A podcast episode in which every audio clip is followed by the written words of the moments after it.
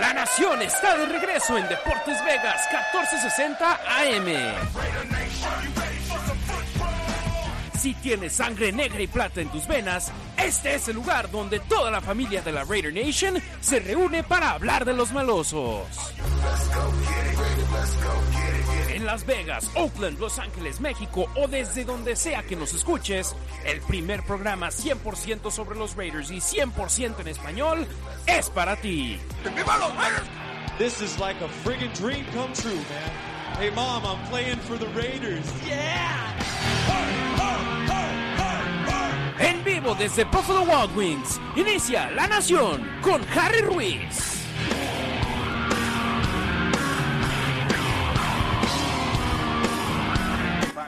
De la Raider Nation, ¿cómo están? Buenas tardes, un gustazo poder saludarlos de nueva cuenta en vivo desde Buffalo Wild Wings. En esta ocasión estamos en North Las Vegas, 190 West Craig Road. Aquí, por supuesto, su cuartel para el fútbol americano profesional. Las chelas, saben a buen precio, 2.75 el Coors de barril y también las mejores alitas de todo Las Vegas las tienen aquí con nuestros amigos de Buffalo Wild Wings. Estamos transmitiendo en vivo todos los viernes de aquí hasta el final de la temporada de los Raiders, usualmente llevándoles la previa del partido de los malosos, pero obviamente en esta ocasión con la semana de descanso vamos a hablar de lo que ha sucedido con el conjunto negro y plata de, caro, de cara a este día en el cual los Raiders tienen prácticamente unas mini vacaciones donde tanto los jugadores como los directivos, la gente que trabaja en la oficina pueden tenerla un poquito más tranquila porque no hay partido, pero obviamente la gente de arriba, el gerente general, su mano derecha,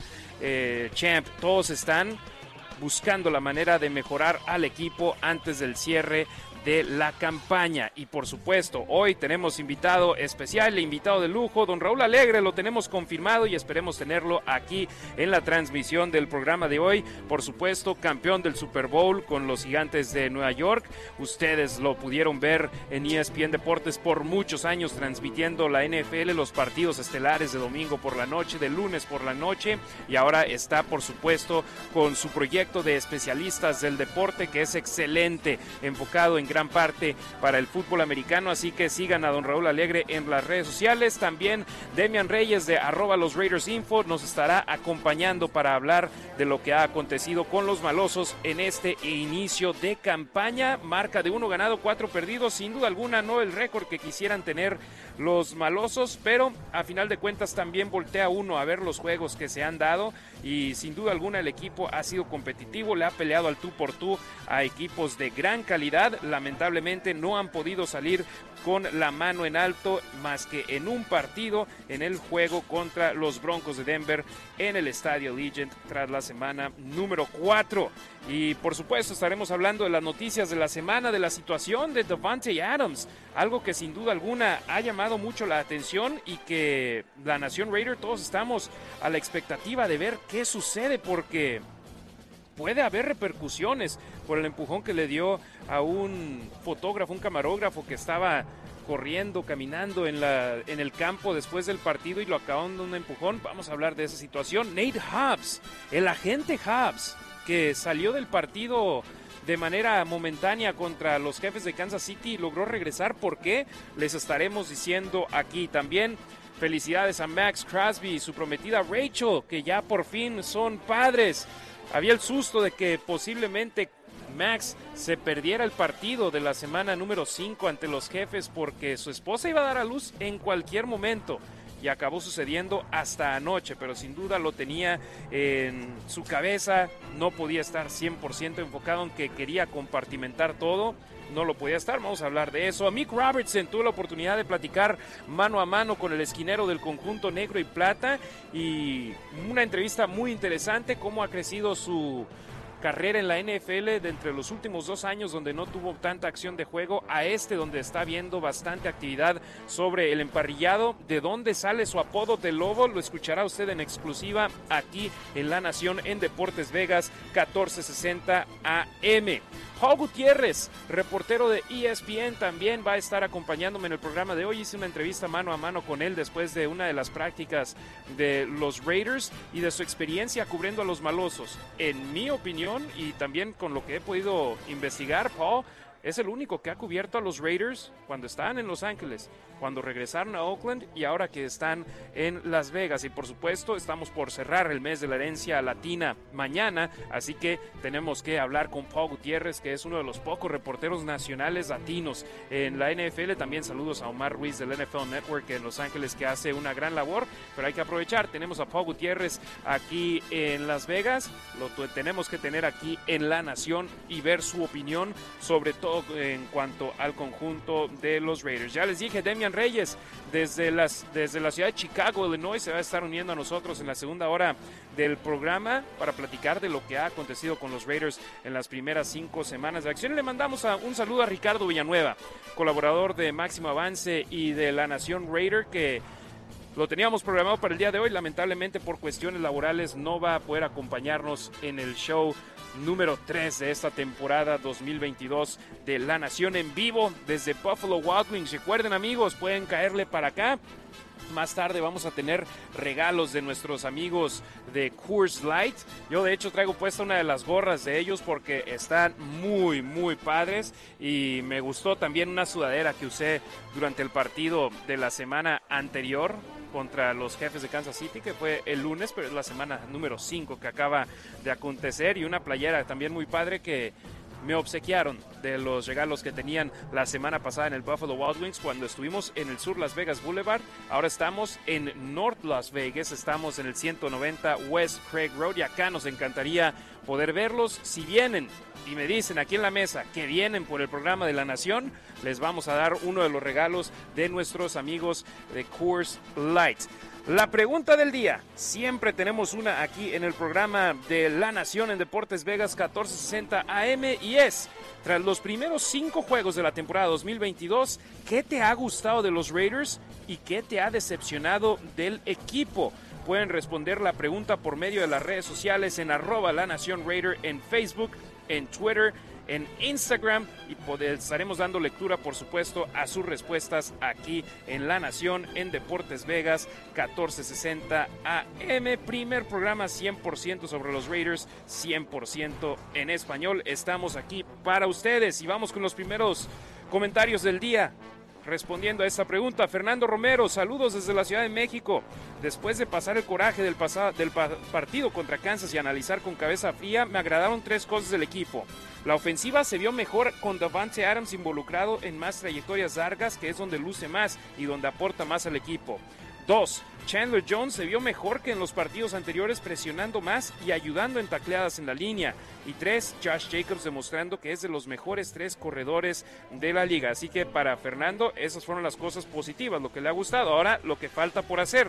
Uno, saber ajustar en los partidos a la defensiva y saber analizar bien al rival no es posible que si sabes quién es el receptor más confiable de Kansas, lo dejes tan libre. Les pasó igual con Titanes en todo el partido, no encontraron la forma de tener a Derrick Henry. Dos, que no aseguraron el empate con el punto extra. No había necesidad de ir por dos puntos cuando juegas con un rival fuerte. Cada punto cuenta, sobre todo si son partidos cerrados. Y tres, no es posible ganar cometiendo tantos castigos. Tiene que haber más disciplina. Lo venían haciendo bien. Gracias a Fernando Romero desde la Ciudad de México con ese comentario. Vamos ahora con Omar González. Dice, en lo personal pensé que iba a ser una temporada dura con muchos altibajos y que a partir de media temporada veríamos la mejor versión del equipo. Saludos Harry y a toda la nación Raider. Por supuesto, Omar González, un fuerte abrazo. Gracias por tu comentario. Vamos a Twitter. Easy Rider dice Josh Jacobs mostrando y mejorando su nivel. Eso es lo que le ha gustado. Lo que no le gusta, dice él, Derek Carr igual de inconsistente. Y Roberto Núñez, que con todo respeto, Roberto, no estoy de acuerdo contigo, pero aquí leemos tu comentario porque aquí le damos voz a todos los que quieran hablar de la Nación Raider. Dice Roberto Núñez, esperaba mucho más de Devante Adams. Pases que no deja los pies adentro, balones que le corre otra ruta y le dan en la espalda, errores de un no receptor abierto 1. ¿Será que para mí el receptor abierto 1 la referencia es Tim Brown? Con todo respeto, Roberto, estoy completamente en desacuerdo contigo porque sí, ha habido errores por parte de Devante Adams, pero no han sido muchos.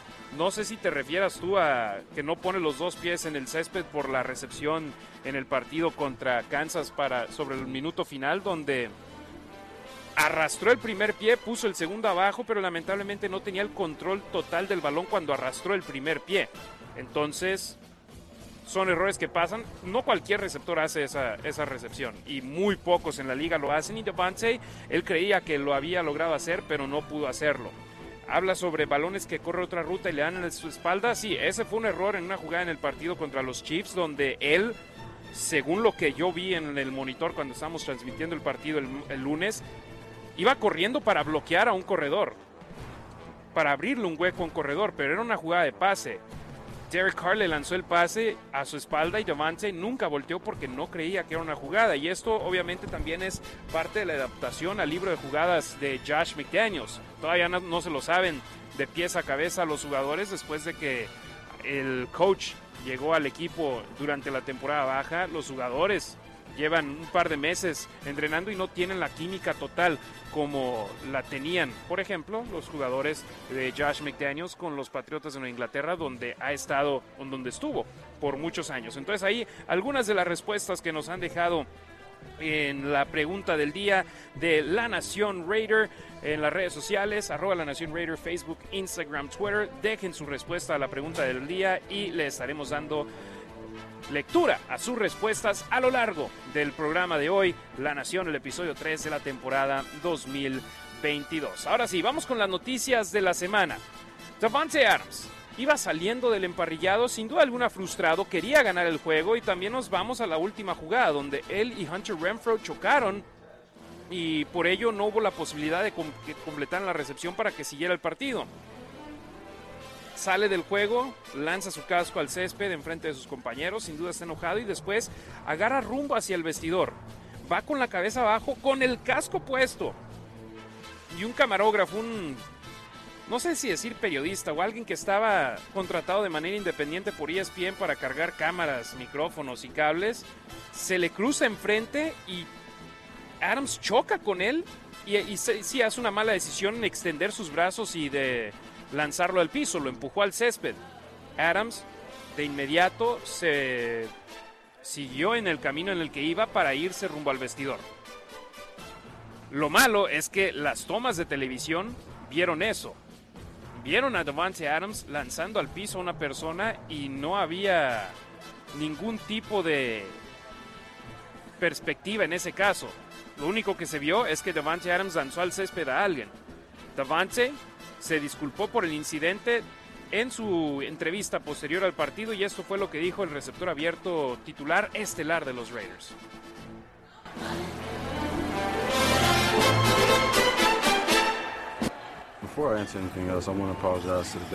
Antes de responder otras preguntas, quiero disculparme con el tipo que cuando yo iba saliendo del campo, él brincó frente de mí y choqué contra él. Lo empujé y terminó en el piso. Quiero pedirle perdón porque era frustración combinada con él literalmente corriendo enfrente de mí. No debí responder así, pero así respondí inicialmente y quiero disculparme con él por ello. Sí, ahí lo que dijo Davante Adams, se disculpó con, con la persona. Ahora el problema es que esa persona ya fue y puso un reporte con la policía. Ya hay un caso en la ciudad de Kansas City en contra de Davante Adams y ahora va a tener que pasar el proceso legal. Tiene una cita en la corte el 10 de noviembre. O sea, los Raiders ese fin de semana tienen partido y Davante Adams, si no hay algún arreglo previo a esa situación, va a tener que estar en Kansas City el jueves 10 de noviembre en lugar de estar entrenando en Henderson, Nevada. Y definitivamente no es una situación positiva y les soy sincero, yo he estado en muchos campos de fútbol americano previo a partidos y me remonto desde que cubría fútbol americano colegial y narraba partidos de la Universidad de Texas en el Paso de los Mineros. Yo he estado en el campo en el estadio en College Station de Texas AM cuando Johnny Manziel era el mariscal de campo después de haber ganado el trofeo Heisman como novato, yo ahí estaba en el campo cuando estaba calentando. En el momento en el que él entra y sale al campo, hay seguridad abriéndole paso, no solo a él, sino a todos los jugadores, porque no debe de haber aficionados, ni prensa, ni nadie que esté trabajando en el partido y obstruyendo el camino de los jugadores.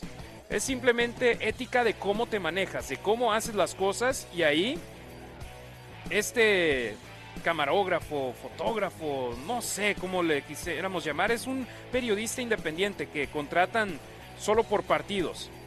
Y definitivamente estaba en el lugar equivocado, en el momento equivocado y Davante Adams tomó la decisión equivocada de empujarlo. Pudo haber chocado contra él y con su pura fuerza derribarlo. Y ahí no habría bronca. El problema es la imagen, lo que se ve, el empujón. Y la NFL está investigando el caso.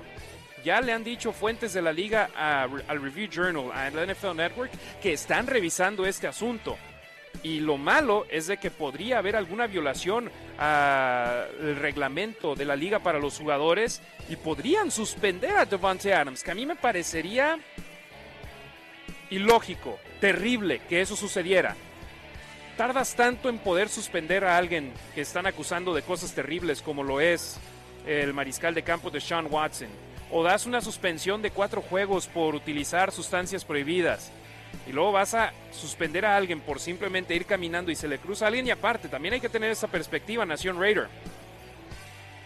Durante el medio tiempo la afición de Kansas City estaba enojadísima por una eh, jugada en la cual se marcó un castigo en contra de Kansas City, un roughing the passer, que sinceramente yo no creo que haya sido, pero la marcaron los árbitros. Y cuando los Raiders salieron del al vestidor al medio tiempo, los aficionados de Kansas City les estaban lanzando basura. Jermaine Illuminor los ha acusado en redes sociales de que estaban dando gritos racistas.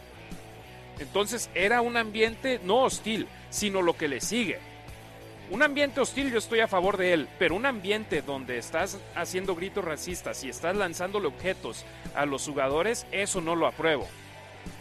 Entonces, y nos remontamos una semana previa en el partido de San Francisco, creo que era San Francisco, donde San Francisco contra los Rams. Un aficionado se mete de las tribunas y Bobby Wagner de los Rams lo derribó con, con una tacleada.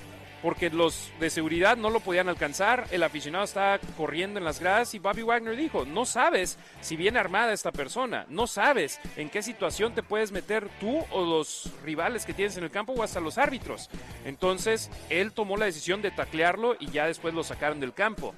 Ahora esa persona que taclearon está demandando a Bobby Wagner que no debe de batallar con ese caso. Ahora acá imagínate tú siendo Davante Adams, vas saliendo del campo, del mismo campo donde una hora y media antes te habían hecho gritos racistas, donde te habían lanzado objetos desde las tribunas y alguien llega y se choca enfrente de ti. ¿Tú qué haces? Tu instinto natural es quitártelo de encima. El problema para Devante es que queda en video y de que él se va a decir que era un hombre súper fuerte, que no lo podían detener. Entonces, sin duda alguna, un problema en el cual los Raiders no quieren estar involucrados, pero se encuentran involucrados en él.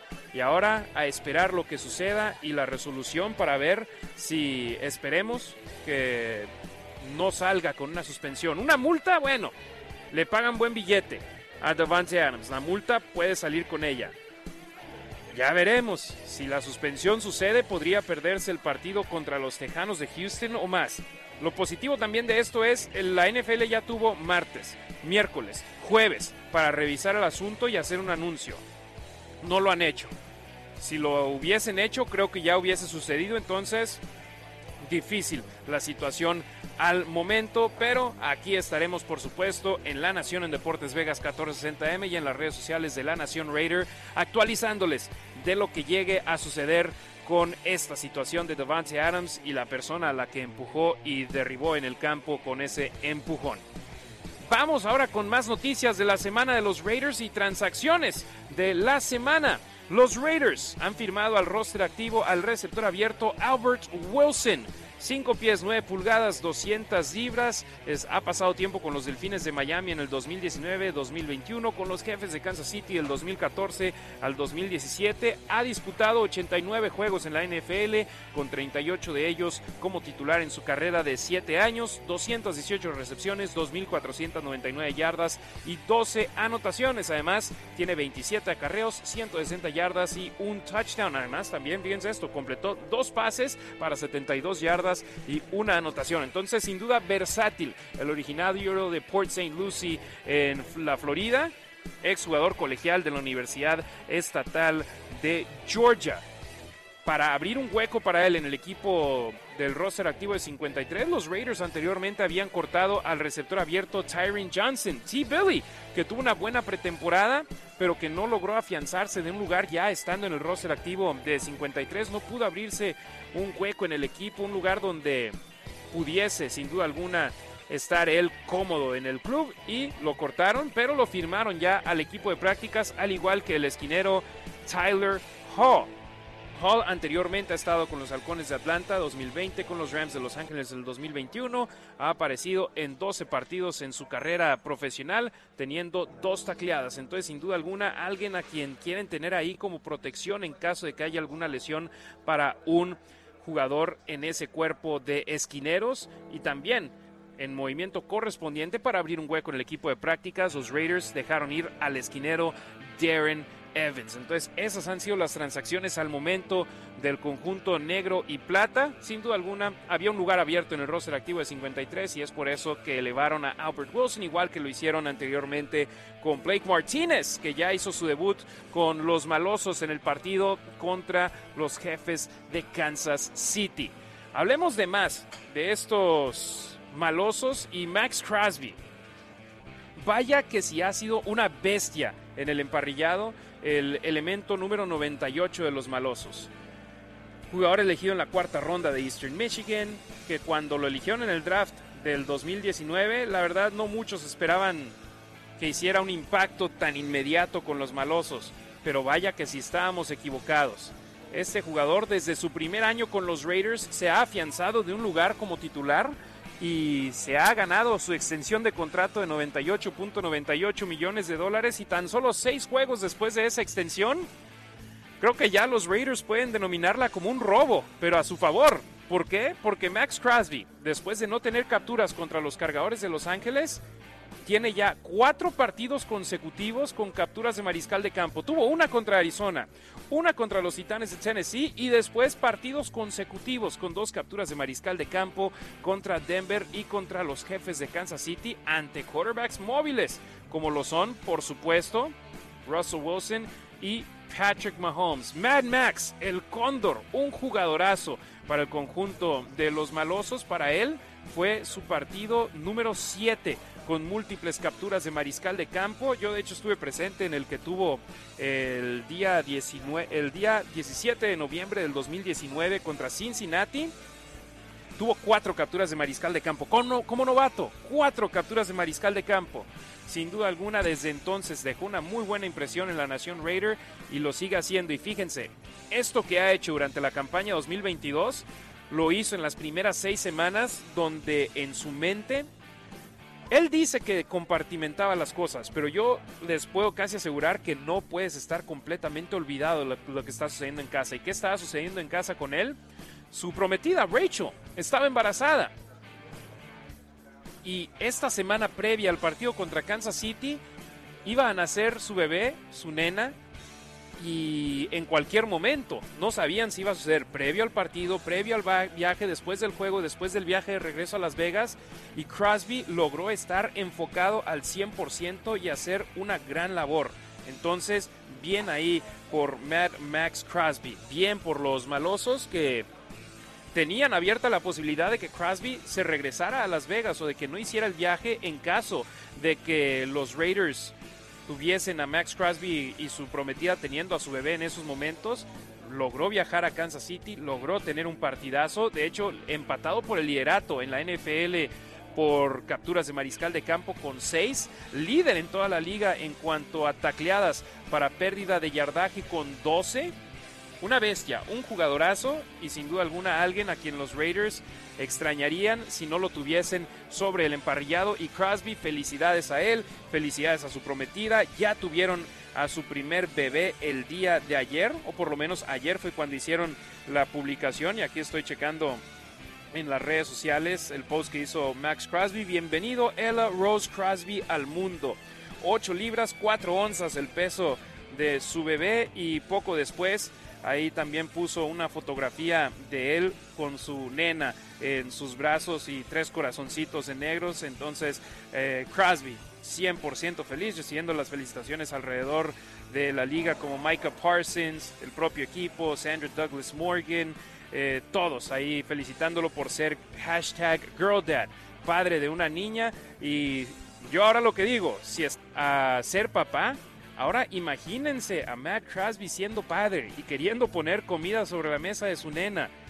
Este jugador, sin duda alguna, tiene todo para ser figura con el conjunto negro y plata y por lo pronto lo está haciendo y de gran manera. Felicidades, Max Crosby, felicidades a su prometida Rachel y los Raiders.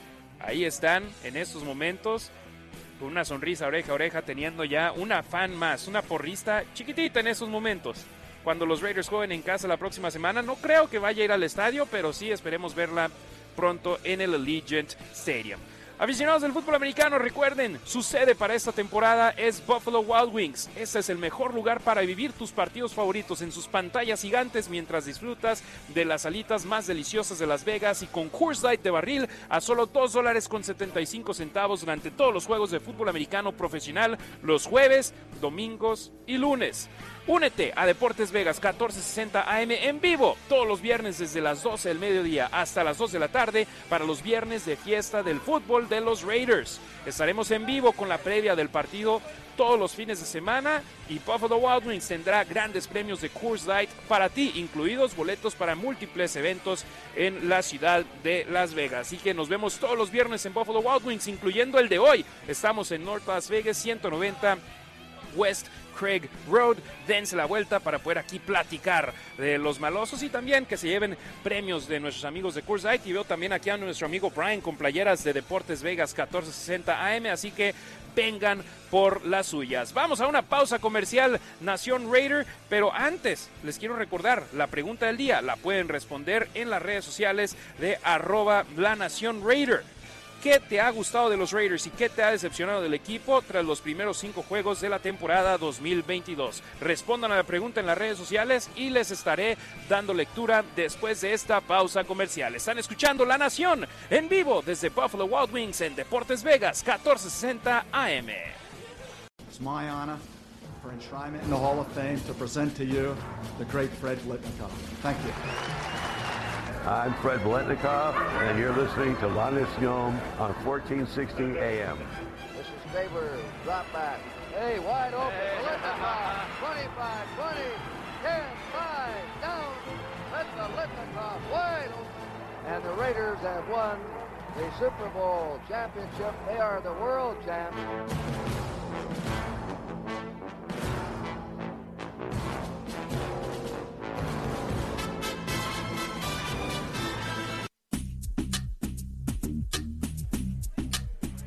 Estamos de regreso, familia de la Nación Raider, aquí en la Nación en Deportes Vegas 1460 AM. Es viernes, así que es día de venirse y darse la vuelta a Buffalo Wild Wings. Los malosos están con su semana de descanso, entonces nosotros estamos haciéndoles preguntas a ustedes para ver qué opinan sobre el inicio de la campaña del conjunto negro y plata. ¿Les ha gustado o no lo que han visto de los Raiders? Déjenos saber aquí en las sociales de arroba la nación Raider, Facebook, Instagram, Twitter y por supuesto también tenemos nuestro programa en YouTube los martes y ahí nos encanta poder interactuar con ustedes hermanos y hermanas de la nación Raider.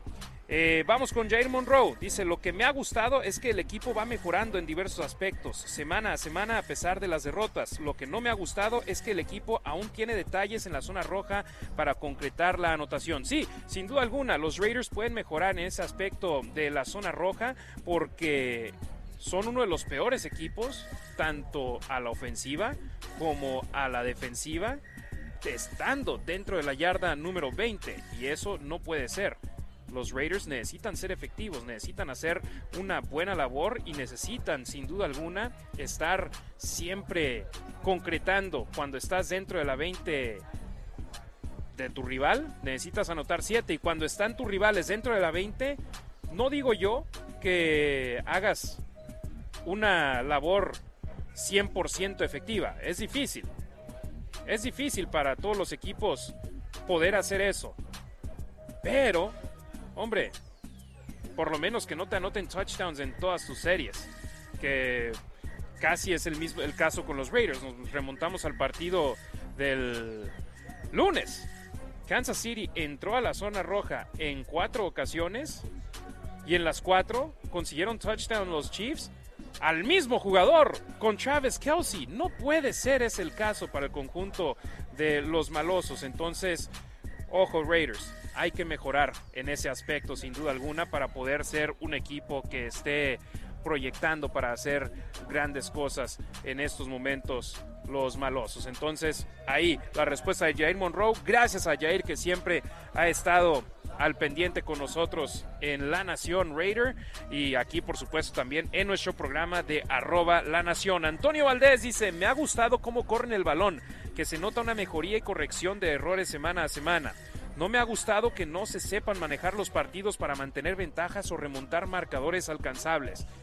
Pues bueno, los Raiders han estado cerca de poder ganar partidos y lamentablemente no han podido hacerlo y han estado cerca de remontar marcadores adversos en varias situaciones. Los Raiders marca de uno ganado, cuatro perdidos. Sin duda alguna en estos momentos podrían estar mejor, pero ese no es el caso porque tienes los resultados con los que te has logrado ganar. Eh, Raúl Alegre, alguien de quien sin duda alguna sus palabras son importantes porque él ha estado ahí en la NFL, ha estado en un nivel importante en la liga, jugando, pateando para el Super Bowl, ganando el Super Bowl y sin duda alguna, y aparte, yo sin duda alguna es alguien importante en mi carrera porque yo creciendo quería ser como él, quería estar transmitiendo juegos de fútbol americano y afortunadamente he podido llegar a ese punto y es alguien que, hombre, para todos los que crecimos en México viendo el fútbol americano, es alguien que significa mucho, mucho para, para nosotros. Esperemos poder tenerlo en breve a don Raúl Alegre porque, pues quiero ver qué, qué él opina de los Raiders.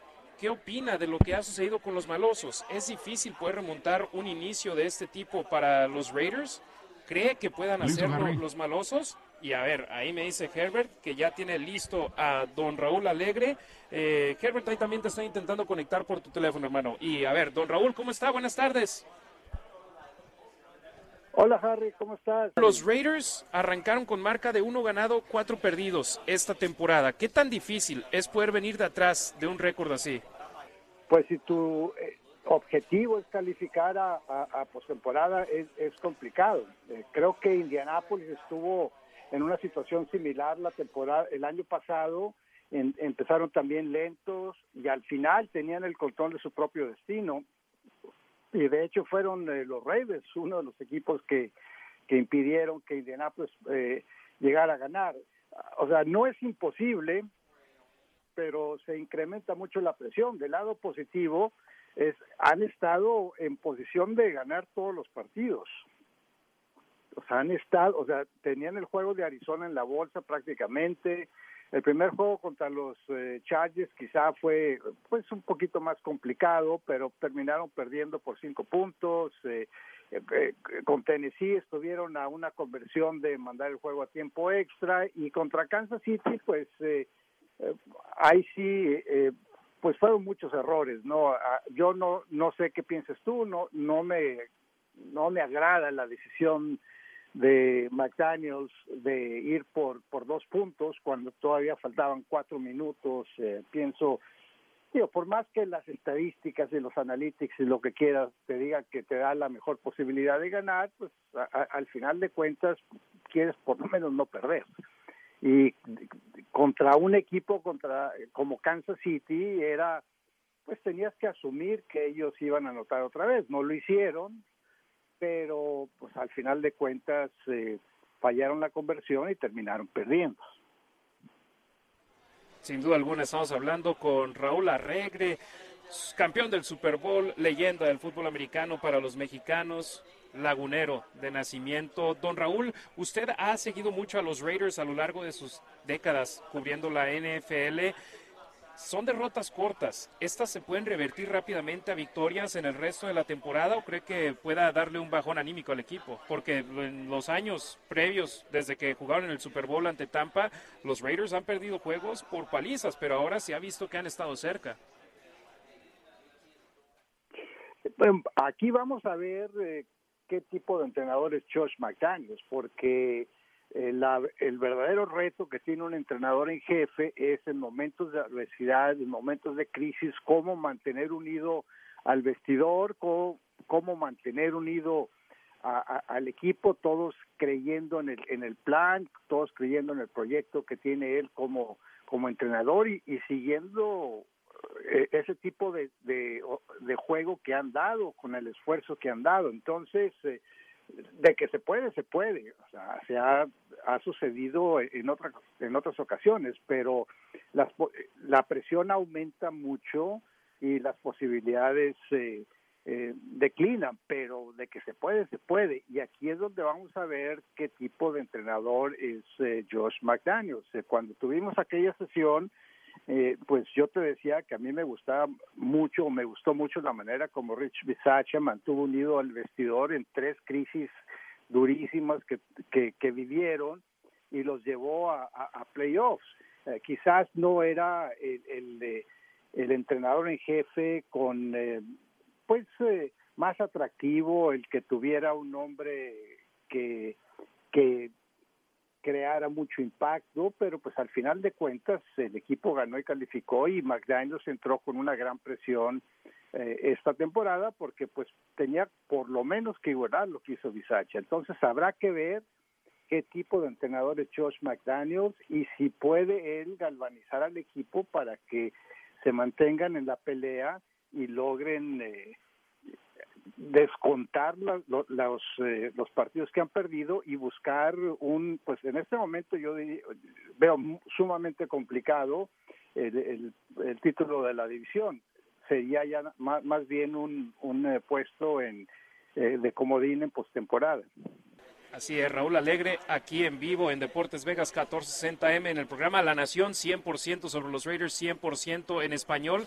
Derek Carr, ¿cómo ha visto su evolución en el nuevo sistema de Josh McDaniels, donde tiene la mejor, el mejor reparto de jugadores que ha tenido en su carrera en la NFL y a pesar de ello solamente ha podido ganar un juego, aunque han sido las cuatro derrotas por una posición, han sido eh, competitivas? Pues toma tiempo, eh, toma tiempo asimilar un esquema un esquema nuevo. Y en el caso de Derek Carr pues lo, vimos empezando bastante mal el primer partido lanzando tres intercepciones. Desde entonces eh, ha lanzado solamente una en el juego contra eh, eh, contra Tennessee. Lo han capturado menos. Este primer juego lo capturaron en cinco ocasiones. Para mí creo que que va mejorando poco a poco. Algo que vi que creo que pudieran utilizar más para quitarle presión a Derek Carr y abrir más los espacios para otros los receptores. Bueno, ya ya ya regresó Renfro de, lesión, pero bueno, Darren Waller sufrió otra. O sea, no ha tenido a todas sus armas eh, disponibles.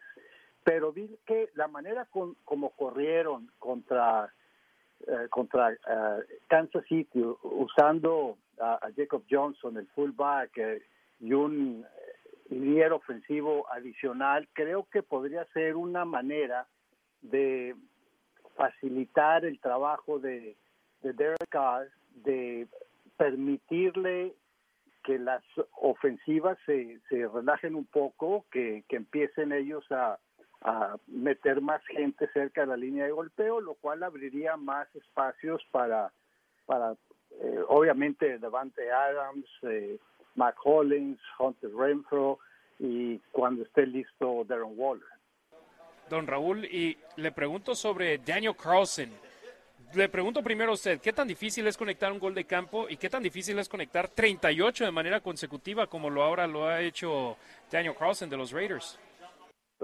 Es eh, muy difícil, o sea, patear en la NFL, no cualquiera lo hace. Vimos eh, lo que sucedió eh, la semana pasada este muchacho Amendola fallando para, el equipo de Arizona cuando tener la oportunidad de, empatar el partido, lo vimos con Kate York, eh, también en, Cleveland y con eh, eh, Carson, el equipo de Las Vegas tiene una constante, uno de los mejores pateadores en este momento y la manera como, como está jugando, pues es una garantía, ¿no? Por eso yo decía que eh, eh, cuando se la jugaron por dos puntos, pues tienes eh, prácticamente el punto extra asegurado, el empate asegurado a, a unas alturas del partido donde todavía había mucho mucho juego por por delante. Entonces, eh, para mí es una es una tremenda arma ofensiva que tiene eh, el equipo de los Raiders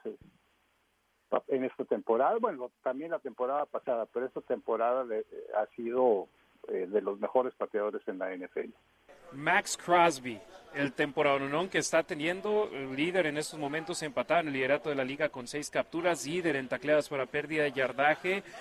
¿Cómo es que un jugador puede crecer tanto de su primer año del 2019, ahora en el 2022 ya con extensión de contrato, acaba de convertirse papá el día de ayer y tanto que ahora del otro lado Chandler Jones prácticamente no se no hemos visto mucho de él hasta este último partido contra los Chiefs.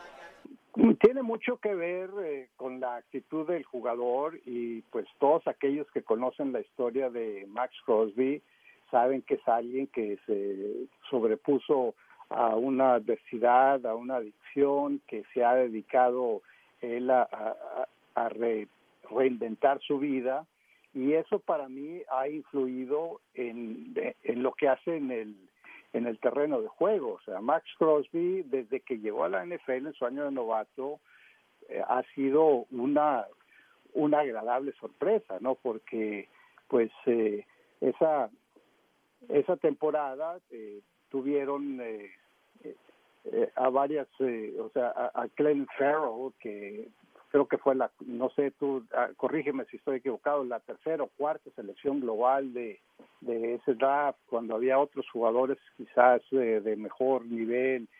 Y, y pues eh, la decepción que fue Farrell la compensó eh, Crosby, que vino en, en una selección eh, que, que fue en, en, la cuarta ronda, ¿no? Entonces, eh, para mí, la, la manera como se ha adaptado al esquema. Y algo que he visto de Patrick Graham es que no está, no, no parece estar haciendo el esquema que, que él prefiere hacer. O sea, él prefiere usar un, un esquema eh, 3-4, pero ha usado más un 4-3, utilizando a, a, jugadores como Chandler Jones, que puede ser un híbrido, que puede ser linebacker, que puede ser a la defensiva, y a Max Crosby en su posición natural, que es de ala defensiva en un con, eh, cuatro jugadores en, en la línea de golpeo. Entonces, eh, de esa manera lo ponen también eh, de, del lado opuesto a Chandler Jones. Normalmente Chandler Jones va contra los tackles eh, izquierdos y Max Crosby va contra los tackles derechos y eso le ha ayudado a Max Crosby a, a, tener, eh, a, a, poder eh, presionar, a poder entrar en, eh, o sea, y lograr eh, capturas y, y, muchas presiones, no no solamente son las eh, o sea las capturas que, que tiene, sino también los golpes que, que le puede dar a, a los corebacks que muchas veces terminan en, convirtiéndose en intercambios de balón. Y mi última pregunta, don Raúl, la línea ofensiva desde el año pasado era un punto del cual usted hablaba en especialistas del deporte de los Raiders y este año cinco partidos, cinco alineaciones diferentes, diferentes. ¿Qué tanto le puede afectar eso al equipo si todavía no encuentran el grupo ideal, los cinco jugadores ideales en las posiciones correctas? Es una situación en transición, o sea, eh, tienen a un, a un muy buen jugador en Colton Miller, pero pues como dices tú, han estado, yo, Andrew James también más o menos ha estado constante, pero pero ha, han estado haciendo varias eh, permutaciones y, y pues eh, es es la unidad que, que muchas veces toma más tiempo en, en consolidarse eh, el nivel de talento, salvo estos dos que, que, mencioné, pues no es de, de, o sea, no tienen a, a los mejores eh, eh, jugadores que comparado con otros equipos, pero pues eh, van a tener que van a tener que salir adelante, no van a tener que, que consolidarse y van a tener que ir mejorando semana tras semana. Sin duda alguna, don Raúl, por favor, dígale a la Nación Raiders dónde lo pueden seguir, porque yo ahí estoy siempre al pendiente de especialistas del deporte, por supuesto usted a la cabeza, pero grandes eh, invitados y colaboradores como Joaquín Castillo, tiene a Javier Trejo Garay, Oscar Pérez, Roberto Abramovich, que narra también acá el fútbol americano en los Estados Unidos, Vero Rodríguez, y así puedo seguir por mucho tiempo, incluido el hombre que le puso el apodo de los malosos a los Raiders. Sí, de Fernando Bonroso, he seguido uno de los invitados que tenemos en, en nuestros programas. Pues eh, como mencionas, estoy en Especialistas del Deporte, la plataforma deportiva digital que yo creé para mantenerme activo ahora que no estoy trabajando con ninguna de las cadenas de, de televisión y tenemos eh, varios programas. De hecho, ahorita estaba en, en proceso de preparar el, el, programa de hoy en la tarde que en el, en el cual me va a acompañar Joaquín Castillo, que, que fue, o bueno, es narrador de Televisa todavía. Televisa ya no transmite partidos durante la temporada regular, pero sí el Super Bowl. Pero Joaquín narró con ellos desde el 74 hasta hace tres años. Y hoy vamos a hablar de todo lo que viene en, en, la semana 6. Por supuesto, el equipo de los Reyes tiene semana de descanso. No sé qué piensas tú si esa semana vino a tiempo no, pero bueno. Eh, y, y soy el especialista del deporte. Ahí tenemos el programa de punto extra. Los miércoles, la hora alegre los viernes, tenemos un resumen de que se llama el quinto cuarto, a terminar los partidos de los domingos, un programa de fantasy los martes, ahí está mi columna que se llama La Ofensiva en Serie, que ha salido todos los martes desde el 2002, y pues eh, espero que sintonicen eh, en mis eh, redes sociales, eh, arroba Raúl Alegre, en Instagram a, arroba RE Alegre, y, y, y las las cuentas de redes sociales de especialistas del deporte es arroba especialistas doble D. Así que ahí pueden encontrar todo el contenido que estoy produciendo y pues eh, pues ojalá se ojalá se sumen, ojalá nos acompañen. Siempre un placer, un honor poder platicar con Raúl Alegre. Yo se me hace difícil no decirle don por el respeto que le tengo, pero voy a intentar, Raúl. Muchísimas gracias. Un gusto, Harry. Me, me siento muy incómodo cuando me dicen don Raúl, pero por eso te, te pido que con Raúl es más que suficiente. Excelente. Raúl Alegre, sigan hoy la hora alegre a las 4 de la tarde tiempo de Las Vegas, 6 de la tarde tiempo de México en especialistas del deporte, Twitter, Facebook Live y también en la página de especialistas del deporte. Muchísimas gracias a don Raúl Alegre por acompañarnos hoy aquí en La Nación. Y recuerden, tenemos la pregunta del día que les hacemos aquí, hermanos y hermanas de la Raider Nation. Tras los primeros cinco juegos de la temporada 2022, ¿qué te ha gustado de los Raiders y qué te ha decepcionado del equipo? Estamos recibiendo muchas respuestas en las redes sociales de la Nación Raider, a las cuales les estaremos dando lectura al arrancar la segunda hora del programa, donde también tendremos como invitado a Demian Reyes. Dense la vuelta por acá a Buffalo Wild Wings, 190 West Craig Road en North Las Vegas. Aquí es tu cuartel para ver el fútbol americano profesional esta campaña 2022. Sus pantallas gigantes están excelentes. De hecho, en estos momentos, mucha raza en la hora de lonche se está dando la vuelta para ver el béisbol y también disfrutar del rey de los deportes, el emparrillado los fines de semana. Sin duda alguna, esta es la época del año perfecta. Hay fútbol soccer, hay fútbol americano, hay béisbol, el básquetbol arranca la próxima semana. Hay de todo para todos. Así que aquí es el lugar donde ustedes deben venir a disfrutar de los deportes. Vamos a una pausa comercial Nación Raider y volvemos con más en el inicio de la segunda hora de la Nación en Deportes Vegas 1460 AM. Hola, soy Eric Allen, and you're listening to La Nacion on Deportes Las Vegas, 1460 AM. Testaverde to throw on first down, too high, picked off by Allen. Eric Allen down the sideline, touchdown. Oh my. Wouldn't you know it, his 50th and his 51st interceptions have both gone for touchdowns. Commitment to excellence, we deliver.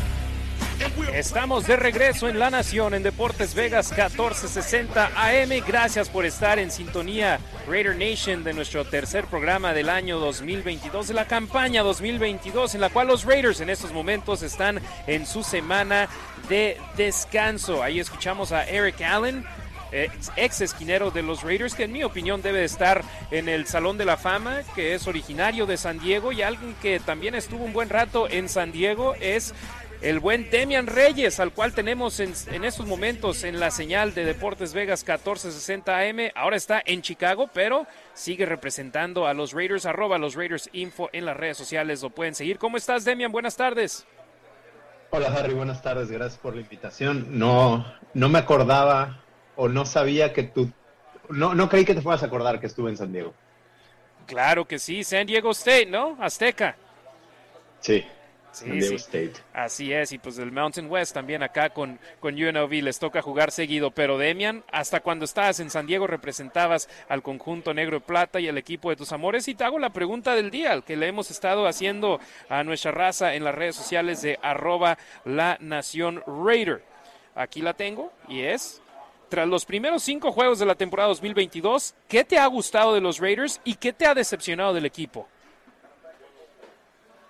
Primero que me ha gustado, creo que, y a lo mejor mucha gente no va a estar de acuerdo conmigo, creo que es un equipo bien coachado y creo que van, le veo futuro, creo que, creo que llevan buen, eh, buen entrenamiento, creo que están siguiendo la, dir- la dirección de los coaches, creo que, creo que si, si tienen una secuencia y no le cortan a McDaniels, porque obviamente si no tiene resultados lo van a correr, pero si, si pueden sacar algunos resultados, creo que este equipo, hacia donde va en dos, tres años, van a estar ganando Super Bowls o luchando por Super Bowl. Sí, y obviamente... No me ha- Perdón, adelante. Dime.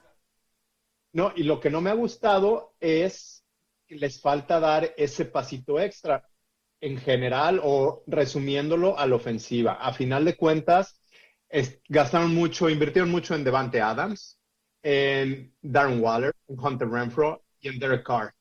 Y, y los cuatro partidos que han perdido, en ellos han tenido la ofensiva, la pelota en las manos. No solo los jugadores, ¿eh? también al, grupo ofensivo que es Josh McDaniels y al final les faltan dos, tres cositas que para empezar a. Ahí escuchamos a Demian Reyes, arroba los Raiders Info en Twitter. Y sí, me gusta mucho el apunte que hizo de que este proyecto es a largo plazo, no es a ganar el Super Bowl este año, que obviamente a todos nos encantaría que los Raiders ganaran el Supertazón esta temporada, pero se ve complicado, sobre todo en el primer año, cuántos equipos logran llevar a un equipo del 0 al 10 de inmediato. Entonces me gustó mucho el apunte ahí por parte de Demian Reyes, pero a pesar de todo esto, de que el equipo va con marca de uno ganado, cuatro perdidos, volteas y ves a un corredor que está en el top 5 en estos momentos en Josh Jacobs, volteas y ves y tienen a un receptor que está en el top 10 como Devante Adams, volteas y ves y tienes al jugador que está empatado por el liderato en capturas y también es el líder en tacleadas para pérdida de yardaje. Talento hay en este equipo, ¿no, Demian? De acuerdo. Ahora, yo exigiría un poquito más de ese talento. Eh, Devante Adams, quizás el haber bajado los dos pies en el último partido, en, la, en esa tercera y uno, si movió un poquito la pelota, si no lo hubiera dejado a dudas, ese partido se gana. Derek Carr, lo que se le critica mucho a la gente es que no da ese extra. Para mí es uno de los mejores corebacks de la liga, pero a lo mejor en una de esas sí se debería de echar el equipo al hombro y sacar el partido.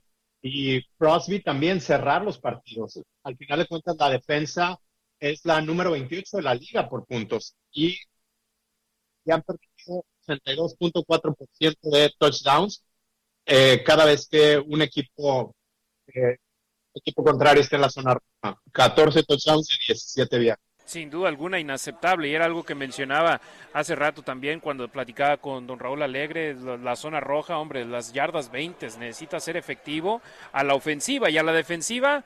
Sabemos que es imposible detenerlos a cero puntos, pero limítalos a goles de campo en más ocasiones que los touchdowns y hay equipos que son muy buenos en ese aspecto y obviamente los Raiders no están en esa posición aún en estos momentos. El calendario, Demian, vimos los primeros cinco juegos cuando fue anunciado el calendario y volteabas y decías, ok, varios equipos que llegaron a la postemporada en la campaña anterior, varios equipos que tienen muy buen mariscal de campo con de calidad, eh, de algunos con calidad de élite, pero ahora de la semana 6 en adelante no se ve tan difícil, ¿no? Que yo lo veo así.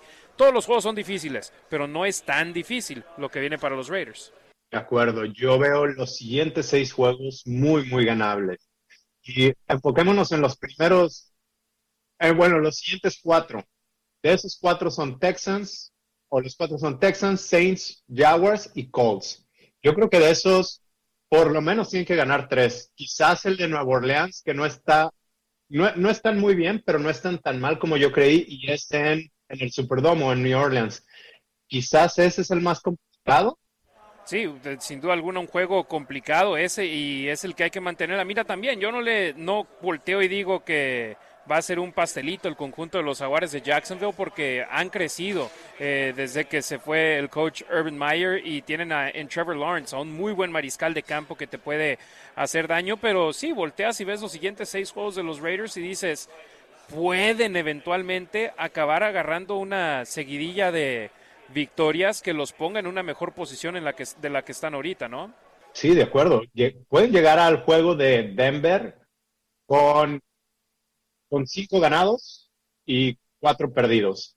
Y también algo que tal vez no se ha discutido tanto, pero que a mí me queda en la mente, es que después de una semana de descanso, los Raiders habitualmente no han sido buenos. Desde el 2003, tres ganados, 16 perdidos. ¿Eso te preocupa o son ya unos Raiders diferentes en esos momentos? Yo creo que son diferentes. Lo he comentado en, en otros programas en los que hemos tenido los martes.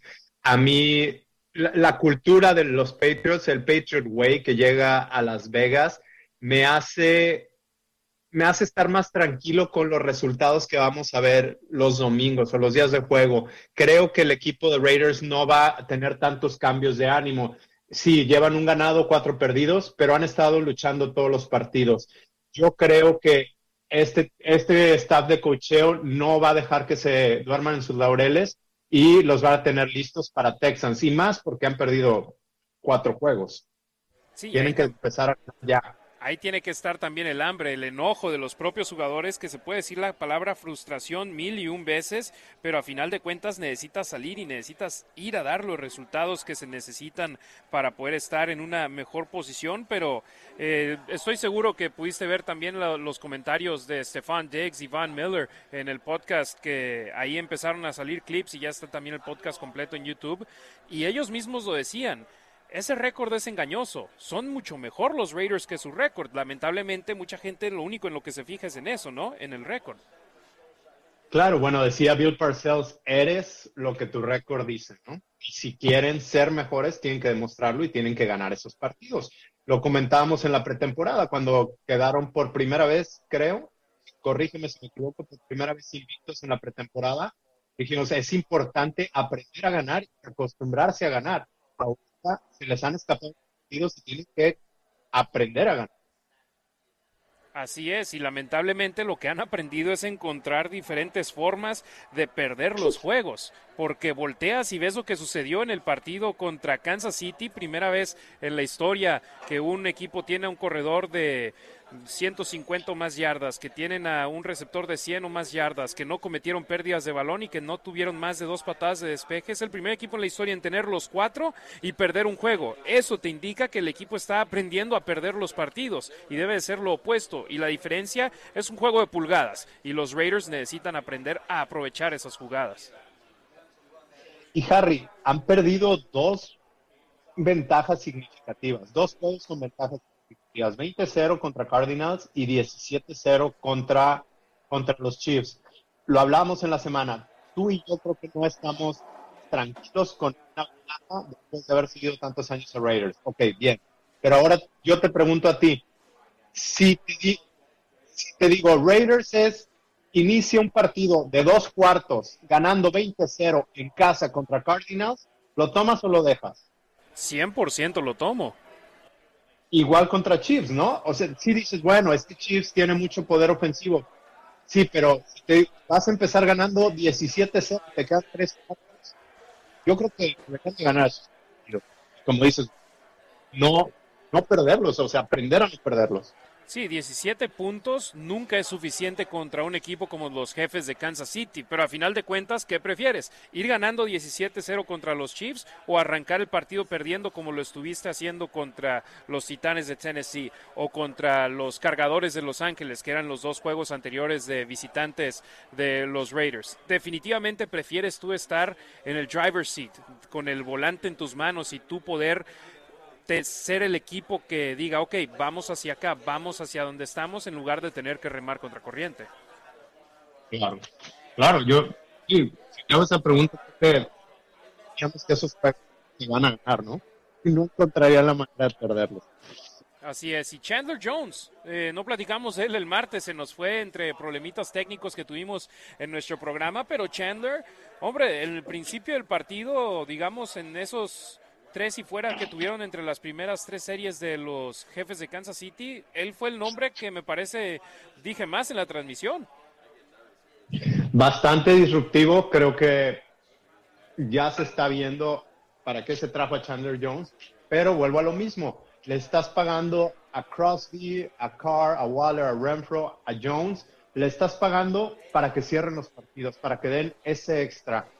Sí, Chandler Jones se, vio muy bien en ese partido anterior y en el partido contra Broncos, pero le estás pagando un extra más en donde tiene que cerrar, tiene que traer esos sacks, un strip sack, algo que te cambie el partido y que te ayude a cerrar el partido. Imagínate, vas ganando 17-0, Chandler Jones captura a Mahomes y es fumble, recupera Raiders, metes otros siete puntos y a lo mejor ahí sí se acaba el partido. Definitivamente. Y también, Demian, te quería preguntar, he visto raza que tras la publicación que hice de lo que puso en redes sociales Nate Hobbs de su fractura en su mano izquierda, que él pidió regresar al campo y que no importaba lo que sucediera, él quería volver. Y había gente queriendo comparar eso a Darren Waller, que después de seis jugadas ya no volvió al campo son dos situaciones completamente diferentes, ¿verdad? Porque si no puedes correr, caminar y potencialmente lesionarte, eh, agravar tu lesión en un tendón de la corva, eso te puede cambiar una temporada completa. Pero Hobbs, él dijo, pónganme el vendaje en los brazos y sigo. son diferentes, ¿no? Completamente. Tú lo acabas de decir. Una cosa es no poder caminar o agravar, agravar una lesión donde tienes la semana de descanso y te puedes recuperar para continuar una temporada, te faltan muchos juegos, o puedes seguir jugando como Nate Hobbs en una posición donde sí, idealmente tienes tus manos en caso de que tengas oportunidad de interceptar balón. Y también creo que falló algunas tacleadas debido a no, tener, a no poder usar tu mano completamente. Pudo jugar. En esa posición puedes estar ahí y darlo todo y poder usar lo que le llaman el club, el vendaje en la mano. Así es. Demian Reyes, ¿algún comentario final, hermano? Sé que tienes el tiempo encima y ahí, te, ahí mando saludos a tus chavos que pronto van a estar contigo en el carro, pero ¿algún comentario final antes de que quieras decir en este programa de Semana de Descanso de los Malosos? No, nada, Harry, muchísimas gracias. Gracias a la gente que nos escucha y esperemos buenas cosas para Raiders en lo que se viene de la temporada, comenzando con el siguiente partido contra Texans. Yo creo que Raiders va a todavía pueden terminar con 10 ganados. Y de verdad no creo estar siendo muy optimista, creo estar siendo realista. Algo que no podíamos hacer en años anteriores, ¿verdad?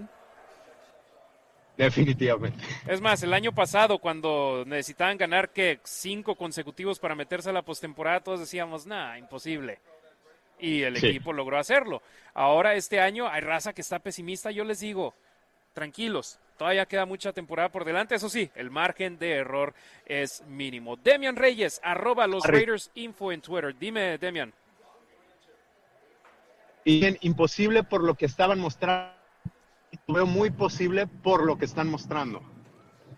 Exacto, ahí te nos cortaste un poco, pero creo que te entendí. Imposible por lo que estaban mostrando el año pasado el poder pensar en que ganaran todos esos juegos seguidos y avanzaran a la postemporada, pero este año posible por lo que hemos visto de ellos, aunque como lo decía Bill Parcells, tu, marca es lo que eres, pero los Raiders definitivamente son mejor de un equipo de, de 1 y 4. Muchas gracias, Harry.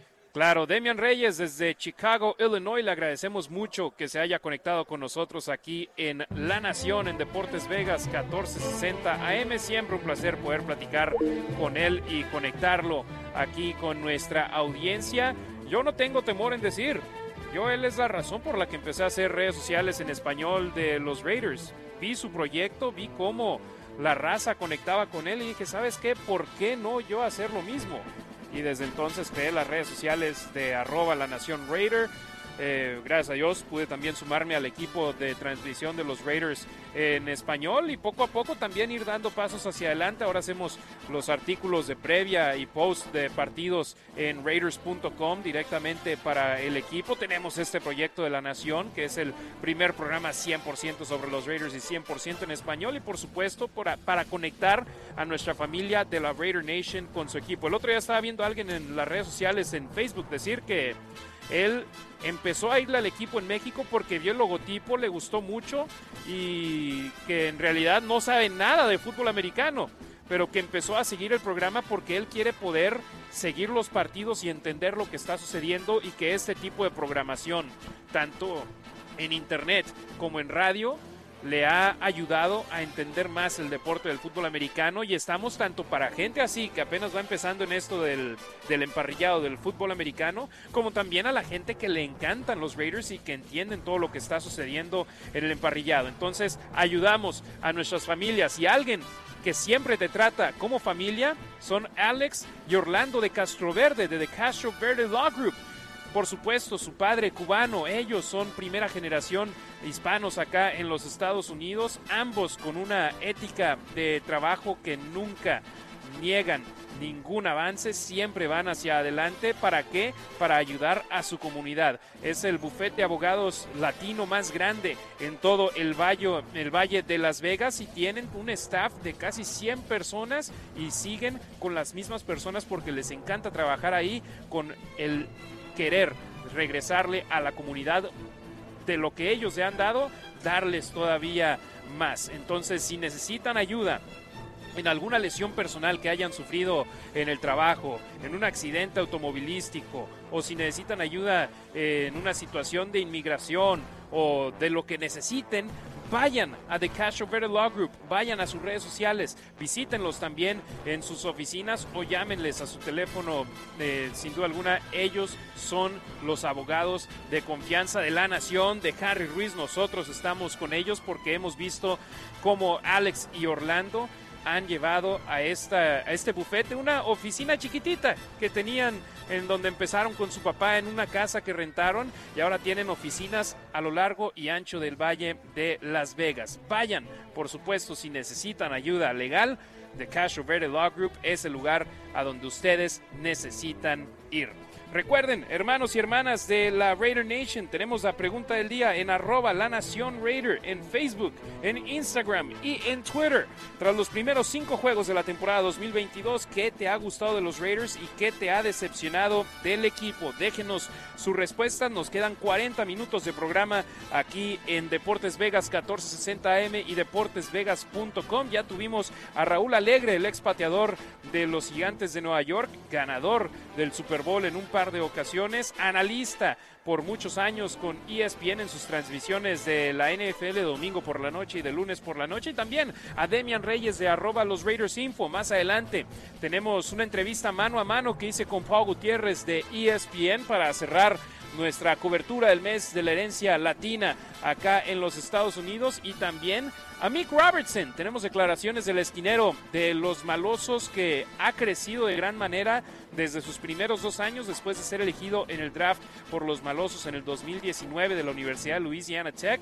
Perdón, 2020, él es del 2020, no del 2019, del 2020 es uno de los originales Raiders de Las Vegas que no ha jugado en ningún otro lado en sus primeros dos años, 2020-2021, pocos snaps. 2022 está habiendo más actividad y eso le está dando resultados de gran manera. Tenemos declaraciones también de Max Crosby después de la derrota de los Raiders, donde seguimos escuchando la palabra frustración después de descalabros, pero una frustración que es positiva porque saben que están ahí, están tan cerca de poder convertir lo que han sido derrotas en victorias. Ahora simplemente necesitan poder lograrlo. Así que Raider Nation sigan en sintonía aquí de La Nación en Deportes Vegas 1460 AM y la línea ofensiva. Escuchamos hablar a Raúl Alegre al respecto cuando le pregunté, usaron su quinta combinación diferente para iniciar un partido en este juego contra los jefes de Kansas City.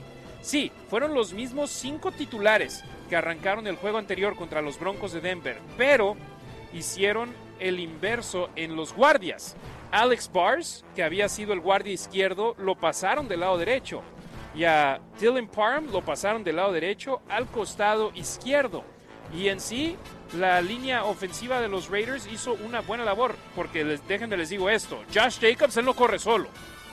Él necesita que sus linieros le abran los huecos para poder explotarlos y para poder obtener ese yardaje. Porque lo que la raza ve, sin duda alguna, son esos números de Josh Jacobs que son increíbles, que por segunda vez en su carrera como profesional logró tener partidos consecutivos de 100 o más yardas por tierra eh, en esa producción. Tuvo en este juego contra los Chiefs de Kansas City 154 yardas en 21 acarreos. Tuvo 7 acarreos menos que contra los Broncos de Denver y 10 yardas más. Corrió para más de 7 yardas por acarreo, tuvo un touchdown, además de 5 recepciones y 39 yardas, más de 190 yardas de producción total. Pero insisto, no lo hace solo. La línea ofensiva me parece que ya encontraron la combinación que necesitaban Josh McDaniels, Mick Lombardi y compañía. Ahora simplemente hay que darles la oportunidad de que sean una unidad, de que puedan estar ya confiados del hombre que tienen a su derecha y a su izquierda, para así poder proteger mejor a Derek Carr. Y volteas y ves también la cantidad de capturas de mariscal de campo en este juego, dos. Los Raiders van mejorando en ese aspecto también en cuanto a sacks permitidos en los partidos y mientras más protejas a Derek Carr, mejor posibilidad vas a tener de ganar los enfrentamientos y este esta semana de descanso es clave para que el equipo entre con una mentalidad diferente y quiera hacer una mejor labor de aquí en adelante. Ya lo hablábamos con Demian Reyes, la situación del calendario de los juegos de los Raiders en lo que viene de esta temporada. Yo lo he dicho en programas anteriormente con Jesús López en, cuando me invita a Cantina, con JT The Break. No hay partidos fáciles en la NFL. Van cinco juegos, cinco contra rivales complicados. Cardenales, Titanes, Chiefs, los tres equipos de postemporada. Chargers y Broncos. Chargers con Justin Herbert, un quarterback de élite. Russell Wilson, un quarterback de élite que llegó también al equipo. Ahora volteas y ves los siguientes seis partidos David Mills y los Tejanos de Houston. Andy Dalton y los Santos de Nueva Orleans. Trevor Lawrence y los Jaguares de Jacksonville. Están los Potros de Indianapolis con Matt Ryan. De nueva cuenta los Broncos a los cuales ya derrotaste. Y después Gino Smith y los Halcones Marinos de Seattle. No estaría pensar mal que los Raiders pueden ir y ganar esos seis juegos y entrar a su partido contra los cargadores de Los Ángeles en el Estadio Legion del 4 de diciembre con una marca positiva. Ahora simplemente hay que ir y convertir esa posibilidad a algo que suceda y que los Raiders puedan tener ese récord ganador en esta campaña y para ello necesitan salir de esta semana de descanso con todo. Ya decía la estadística, tras la semana de descanso desde el 2003, los Raiders tienen una marca de 3 ganados y 16 perdidos. Necesitan ganar sí o sí el partido del domingo en el cual reciban a los Tejanos de Houston domingo 23 de octubre. Antes de ir a la pausa, les recuerdo, aficionados del fútbol americano, tu sede para esta temporada es Buffalo Wild Wings. Este es el mejor lugar para vivir tus partidos favoritos en sus pantallas gigantes mientras disfrutas de las alitas más deliciosas en la ciudad de Las Vegas y con Coors Light de barril a solo 2.75 durante los juegos de fútbol americano profesional. Y únete a nosotros en Deportes Vegas 1460 AM todos los viernes. Estaremos en un Buffalo Wild Wings diferente a lo largo de la campaña y nos encantaría verte aquí. Hay premios de Coors Light. Ya veo aquí detrás de mí una hielera, veo un jersey de los Raiders, veo cachuchas, sudaderas, vasos muy padres que creo que voy a acabar llevando uno si mi amigo Q Myers me deja y también unas playeras de Deportes Vegas 1460M. Lo único que sí no se pueden llevar es mi mochila. Esa me la tengo que quedar yo. Así que vamos a una pausa, Nación Raider, y volvemos con más para cerrar el programa La Nación en Deportes Vegas 1460 AM.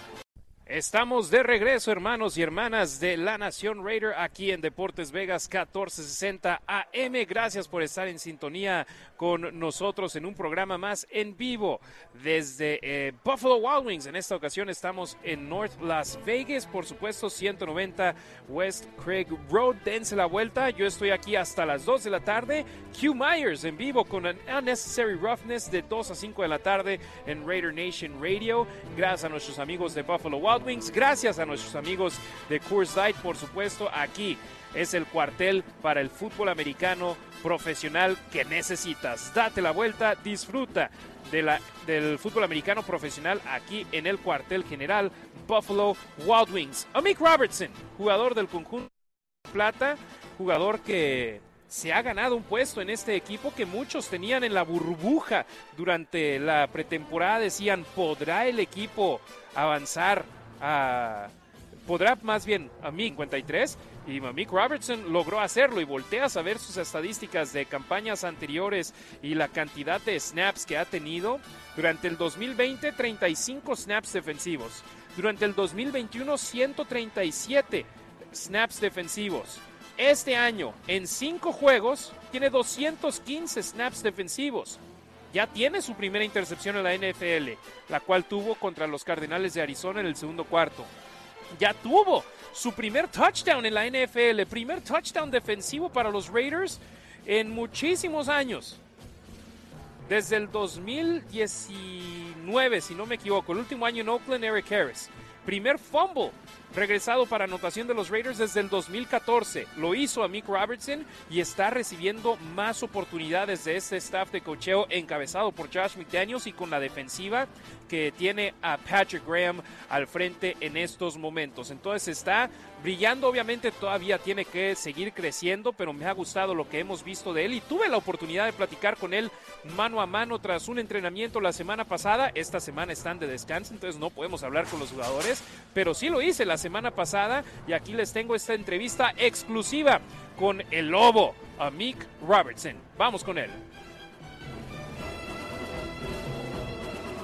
Amigos de la Nación, aquí nos encontramos con Amik Robertson, esquinero de los Raiders, que tuvo su primer touchdown como profesional. Amik, gracias por la entrevista. Primer touchdown en la NFL, eso siempre es especial. ¿Qué vas a hacer con ese balón? Amik, thank you for the interview. First touchdown, that's always special in the NFL. What are you doing with that football? Uh, frame it, pride it, frame it. You know, uh, put it in, put it somewhere safe in the house and frame it. You know, it's a very special moment for me. You know, my first touchdown of my career, so it's a, it's that I uh, frame it. Me comenta que va a enmarcarlo y ponerlo en un lugar seguro de su casa porque fue un momento muy especial para él con su primera anotación en su carrera como profesional, así que necesita enmarcar ese ovoide. El número de jugadas en las que has estado en el campo este año han incrementado comparados a tus primeros dos años en la NFL. ¿Tu confianza ha incrementado con ello? Course, the snaps have increased a lot this season compared to your first two years in the NFL. Has that increased your confidence in the league? Definitely, definitely have. You know, I just try to continue to stay consistent with it. Don't get big headed, you know, and uh, try to do whatever I can to, to help my team win. Dice a Mick que definitivamente ahora necesita mantenerse constante con ello, no dejar que se le suba a la cabeza e intentará hacer lo que pueda para ayudar a ganar a su equipo. De tu ciudad natal a Ruston, Louisiana, a Las Vegas, Nevada, ¿cuánto ha cambiado a Mick Robertson desde entonces con todos esos pasos que has dado? From your hometown to Ruston, Louisiana to Las Vegas, Nevada, how much has Amik Robertson changed since then with all those steps? Uh, I think I changed a little. You know, I I don't want to change too much. You know, as my confidence, uh, you know, the man I've I've grown to my my maturity, you know, stuff like that probably changed. But I wouldn't say my mindset changed. You know, I'm still the same guy. I was at Louisiana Tech, hungry. You know, always you know chasing improvement, trying to get better each and every day. So. Uh, Asegura que cree que ha cambiado un poco, porque no quiere cambiar mucho en cuanto a su confianza, pero que en cuanto a cosas como su madurez, en eso ha cambiado conforme ha crecido, pero que no diría que ha cambiado su mentalidad. Sigue siendo el mismo tipo que era en Louisiana Tech con hambre, siempre persiguiendo el mejorar cada día. Cree que ha cambiado un poco. Veo que te pones la palabra lobo debajo de tus ojos durante los partidos. ¿Es tu apodo? ¿Es algo que te gusta o a qué se debe? So I see you have wolf in your in your eye in your eyes. So is that your nickname? Is that something you like, or why is it, why do you have wolf there? Uh, it was really a part of uh, something my, my grandpa, you know, I mean the name that my grandpa gave me, you know, before he died is is really a symbol of warrior. But you know, wolves. I know wolves. You know, when I'm out there, I feel like I'm just hunting. You know, I'm just you know I'm just hunting and I want blood. You know, I'm I'm competitive. You know, and I and I would do whatever it takes. You know, to help my team win. You know, so far as the the wolf, I think that's just part of you know who I am. You know, the the mindset I go out there when I'm on the field, but also just having having that warrior mindset, you know, like my grandpa told me. Me dice a Mick que Lobo es el nombre que le dio su abuelo antes de que falleciera. Es un símbolo de guerrero. Cuando está en el campo siente que está cazando como un lobo y quiere sangre. Es competitivo y hace lo necesario para ayudar a que su equipo gane. En cuanto al Lobo, es parte de quien es, la mentalidad con la que sale al campo pero también el tener esa mentalidad de guerrero, como le dijo su abuelo. A mí que es tu tercer año en la NFL, has estado alrededor de varios veteranos en el cuarto de esquineros, pero ¿qué tan especial fue que dos jugadores jóvenes elegidos en el draft por los Raiders como tú y Nate Hobbs encabezaran al grupo contra los Broncos? You're three in the NFL. You've been around a couple of vets now in that cornerback room, but how special did it feel that it was you and Nate pretty much leading the pack uh, last uh, against the Broncos, and it was like two homegrown guys for the Raiders? Uh, I think you know, you know, me and him all, you know, it's it's always, you know, me and him so close. You know, we had a great relationship. You know, we always out there working with each other after practice, doing extra work. You know, also with a couple other DBs too. But just a friendship. You know, I, you know, he's just happy for me. I'm always happy for him. So when he making plays, it gets me going, and when I'm making plays, it gets him going. So I think we share those, you know, that that that kind of Me comenta a Mick que él y Nate siempre han sido cercanos, que tienen una gran relación, trabajan extra después de los entrenamientos con otros profundos del equipo, tienen una amistad donde están felices el uno por el otro. Cuando Nate hace grandes jugadas, eso motiva a Mick y viceversa comparten ese tipo de energía entre ellos cuando están en el campo. Amik, ¿qué mensaje le envías a la Nación Raider después de que en tus primeros dos años viste poca actividad, pero este año te están amando mucho? Message you sent out to the Raider Nation? I mean, the first two years you were getting a little bit of play, and now with this year, they're, they're loving you in big time. What message you send out to the Raider Nation? Uh, I just want to thank y'all, you know, for believing in me. Uh, you know, even when things were tough, you know, just sticking by my side, you know, and I'll continue to do whatever I can to continue, you know, improve and become the best Robinson that I can, you know, to continue helping my team win. Amik está agradecido con la Raider Nation por creer en él, hasta cuando las cosas estaban difíciles. Siempre estuvieron ahí para él y él seguirá haciendo lo posible para intentar mejorar y ser el mejor Amik Robertson para ayudar a ganar a su equipo. Muchísimas gracias a Mick Robertson, esquinero de los Raiders, por darse el tiempo para platicar uno a uno, mano a mano, con su servidor y amigo Harry Ruiz aquí en La Nación. En el vestidor a veces te acercas con un jugador y cuando te acercas con un jugador todos los demás compañeros de la prensa se acercan y ponen sus micrófonos también, pero a Mick ahí me dio el tiempo exclusivamente para platicar con él porque quería hablar con nuestra raza latina, con nuestra raza hispana que sintoniza nuestro programa La Nación en Deportes Vegas 1460 AM y por supuesto ya después que lo subimos en versión podcast.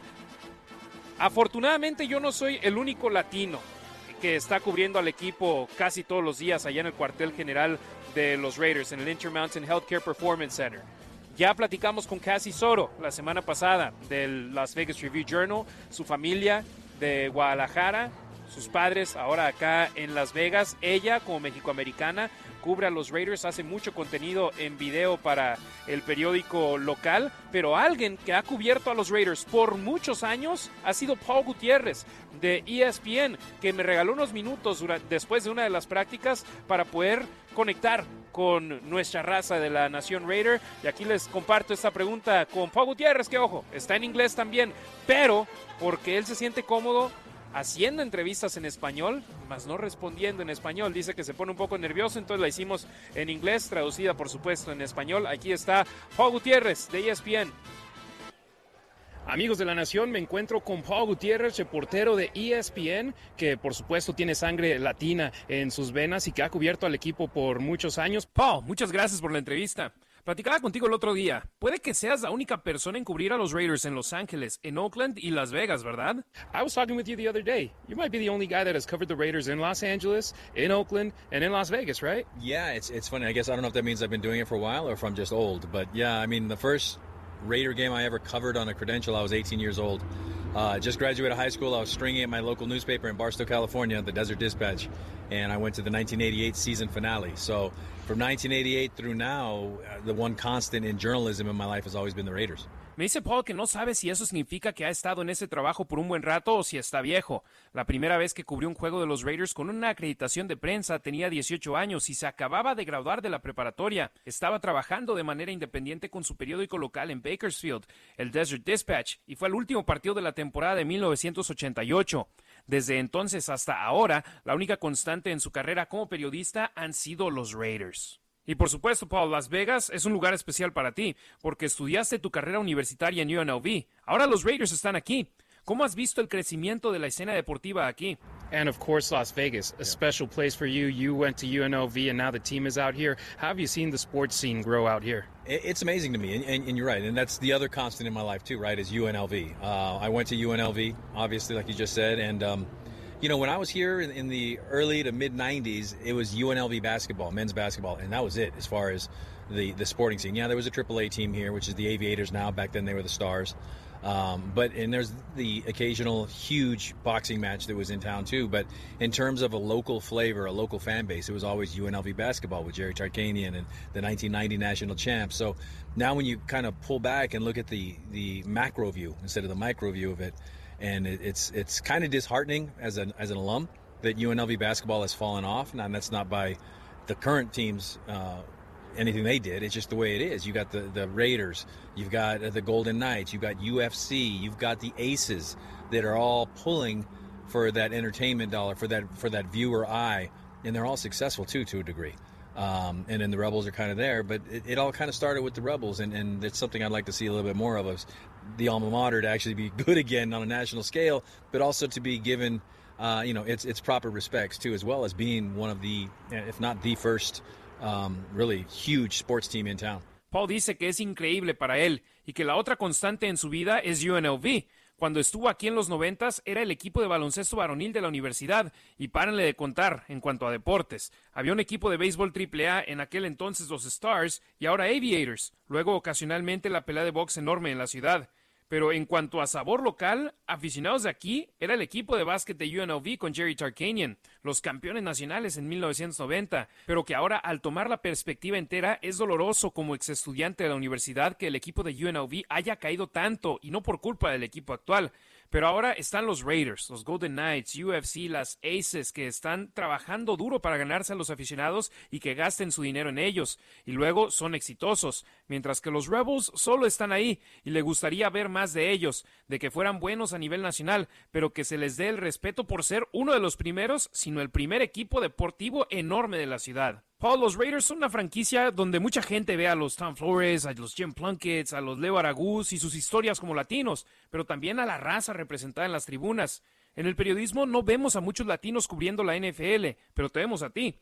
¿Qué significa el ser un latino cubriendo la liga? Of course, the Raiders are a franchise where a lot of folks see the Tom Flores' history, the Jim Plunkett's history, Leo Araguz, all the Latinos that have been there, but also in the stands. And in journalism, we don't see a lot of Latinos covering NFL football, and people see Gutierrez down there. What does it mean to you being a Latino covering NFL?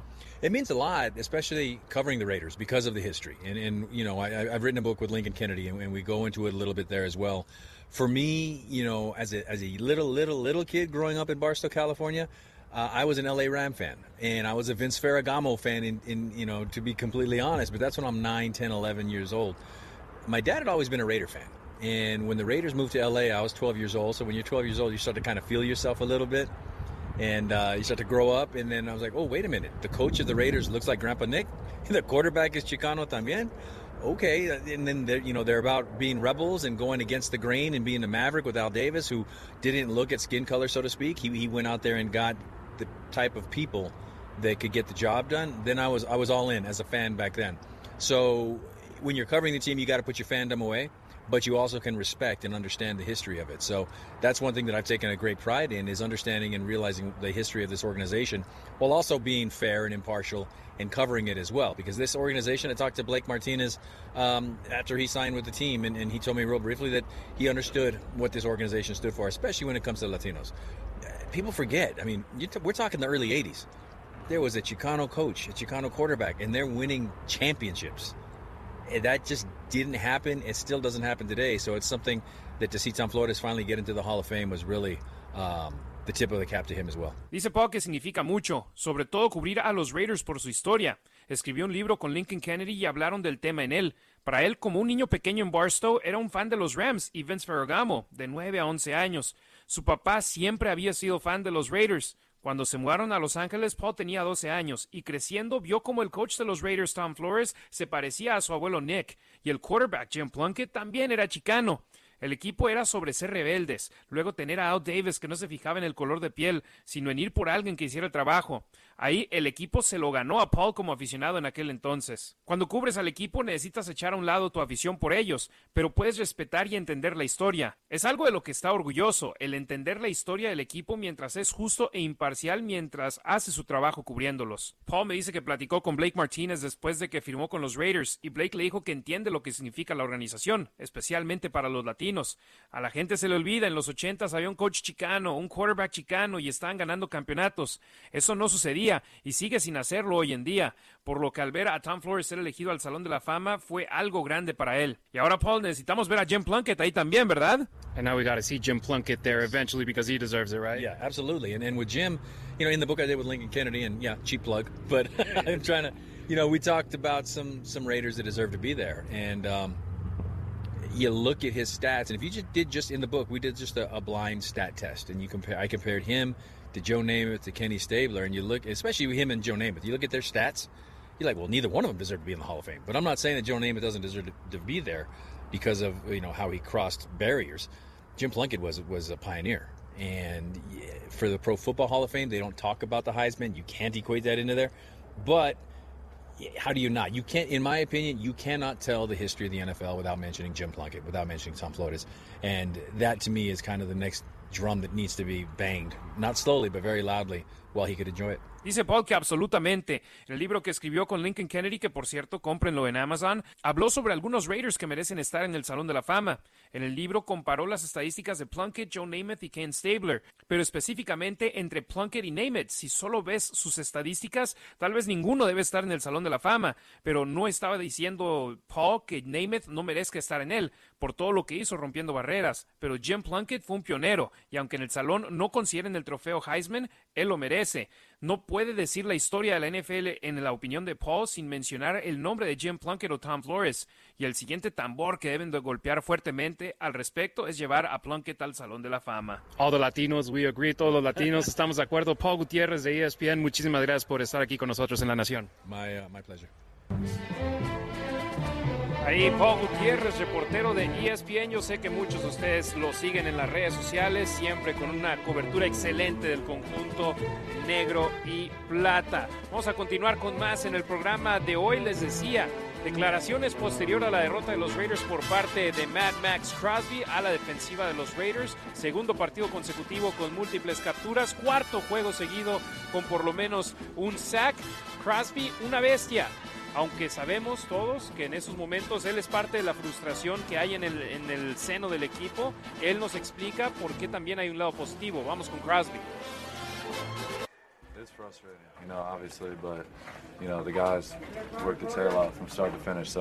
Es frustrante, obviamente. Mis compañeros trabajaron duro de principio a fin. No tengo nada más que respeto para todos los que compartimos el vestidor. Lo oímos todo y eso es todo lo que podemos pedir de nosotros. Es difícil cuando tienes cuatro partidos así de cerrados y sales sin ganar, pero vamos a seguir mejorando y trabajando. Lo difícil es que todo se define en una o dos jugadas. Estamos mejorando y eso es inspirador para nosotros porque lo sabemos, lo vemos y sentimos en el campo. Es difícil, pero necesitas tomar todo con precaución porque de haber ganado todavía estaríamos con marca de 2 y 3 y entrando a la semana de descanso. Desafortunadamente perdimos y necesitamos mejorar viendo nuestro video y seguir empujando al frente.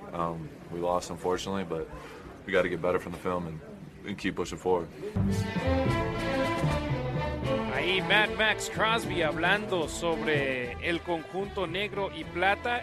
Insistimos, la palabra frustración es una que se sigue diciendo de gran manera porque los Raiders quieren estar del lado positivo, quieren estar con una victoria y obviamente no están en el lugar en el que ellos desean estar.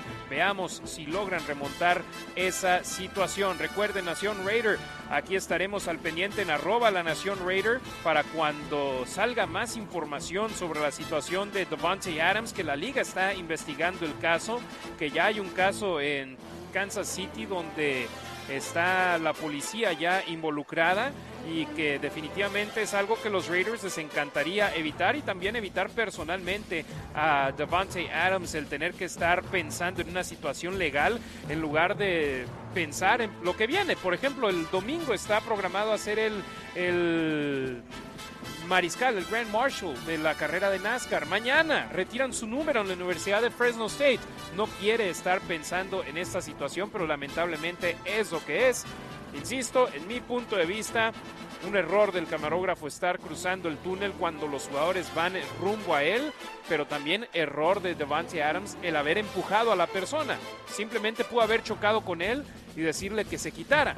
Y no, extendió los brazos, lo envió al, césped, al piso, y esa imagen se ha hecho viral y sin duda alguna esta persona que se encarga de las cámaras va a querer billete y de buena manera. Y si le, imagínense, si le va a los jefes de Kansas City, peor tantito, él sí va a querer que sea una suspensión para Tay, para Devante Adams, que esperemos ese no sea el caso. Recuerden, aficionados de los Raiders, estamos en Buffalo Wild Wings. Cada viernes de aquí hasta el final de la temporada estaremos tanto su servidor y amigo Harry Ruiz como Q Myers en diferentes Buffalo Wild Wings alrededor de la ciudad. Hoy estamos en North Las Vegas la dirección exacta 190 West Craig Road. El próximo viernes estaremos en 617 Mall Ring Circle en Henderson, Nevada, allá en el mall de Henderson para que le caigan, para que lleguen. Hay premios que les podemos dar de parte de nuestros amigos de Coors Light y Buffalo Wild Wings, gorras de los Raiders, una sudadera de los Raiders que dice Just Win Baby, que todo mundo me la está pidiendo en las redes sociales, pero la única manera de obtenerla es dándose la vuelta al programa en vivo de La Nación en Deportes Vegas 1460 AM en todos los Buffalo Wild Wings. Hay vasos de los Raiders de vidrio, hay playeras de Deportes Vegas, hay una hielera de Coors Light y los Raiders y también un jersey de los Raiders. ¿Cómo se los pueden ganar? Dense la vuelta a nuestros programas y díganos cuando lleguen aquí que vienen para estar con La Nación en Deportes Vegas 1460M o con Q Myers en Unnecessary Roughness que viene enseguida a las 2 de la tarde en Raider Nation Radio 920 AM. Nación Raider, los malosos, marca de 1 y 4, pero no se me agüiten. Sinceramente les digo, este equipo está más cerca de ganar juegos que de perderlos por paliza, que lamentablemente es algo a lo que nos hemos acostumbrado en años anteriores. Hombre, volteen a ver los juegos contra los jefes de, los, de Kansas City los últimos dos años. Los Raiders, a excepción de esa victoria contra Kansas en el 2020, han sido dominados en Kansas City por los jefes. Este año les dieron pelea de principio a fin y lamentablemente no pudieron ganar el juego. Se los digo, este inicio de la segunda mitad de la temporada para los Raiders, después de su semana de descanso, va a ser clave y aquí en La Nación les tendremos la cobertura completa, por supuesto, todos los viernes en Deportes Vegas, 1460M, de 12 a 2 de la tarde. Gracias a Brian acá, el técnico ayudándonos en Buffalo Wild Wings. Gracias a Herbert Castro en los controles allá en el estudio de Deportes Vegas, 1460 AM. Soy Harry Ruiz. Gracias por su sintonía, Nación Raider. Los espero el próximo viernes aquí en La Nación, en Deportes Vegas. 1460 AM y deportesvegas.com.